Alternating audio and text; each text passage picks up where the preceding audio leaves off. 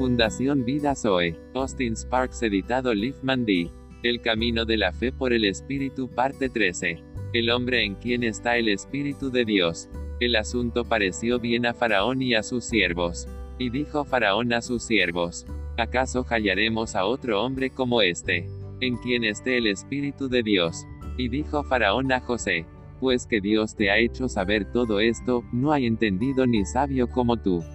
Tú estarás sobre mi casa, y por tu palabra se gobernará todo mi pueblo, solamente en el trono seré yo mayor que tú. Dijo además Faraón a José, He aquí yo te he puesto sobre toda la tierra de Egipto.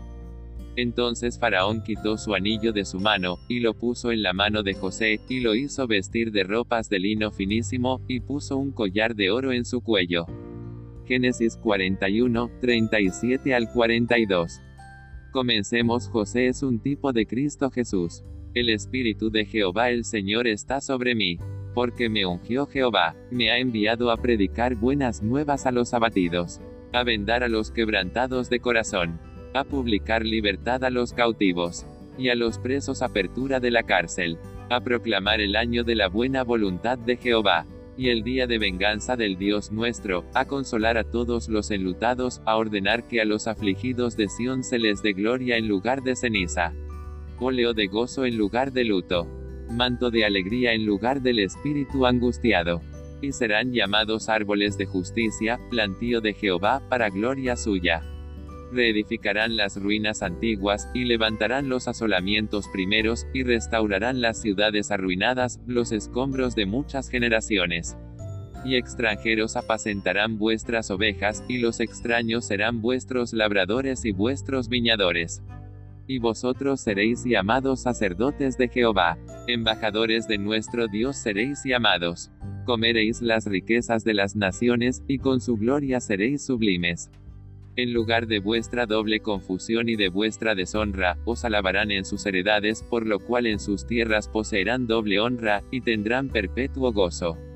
Porque yo Jehová soy amante del derecho, aborrecedor del latrocinio para holocausto, por tanto, afirmaré en verdad su obra, y haré con ellos pacto perpetuo y la descendencia de ellos será conocida entre las naciones, y sus renuevos en medio de los pueblos, todos los que los vieren, reconocerán que son linaje bendito de Jehová.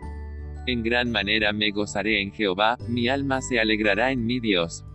Porque me vistió con vestiduras de salvación, me rodeó de manto de justicia, como a novio me atavió, y como a novia adornada con sus joyas porque como la tierra produce su renuevo, y como el huerto hace brotar su semilla, Así Jehová el Señor hará brotar justicia y alabanza delante de todas las naciones. Porque todos los que son guiados por el Espíritu de Dios, estos son hijos de Dios. Pues no habéis recibido el espíritu de esclavitud para estar otra vez en temor, sino que habéis recibido el espíritu de filiación, por el cual clamamos, Abba, Padre.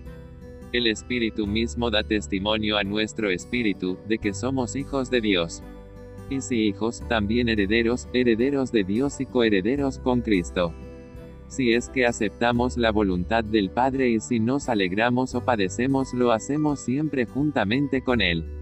Pues tengo por cierto que las alegrías o aflicciones del tiempo presente no son comparables con la gloria venidera que en nosotros ha de manifestarse. Porque el anhelo ardiente de la creación es el aguardar la manifestación de los hijos de Dios porque la creación fue sujetada a vanidad, no por su propia voluntad, sino por causa del que la sujetó en esperanza. Porque también la creación misma será libertada de la esclavitud de corrupción, a la libertad gloriosa de los hijos de Dios. Porque sabemos que toda la creación gime a una, y a una está con dolores de parto hasta ahora.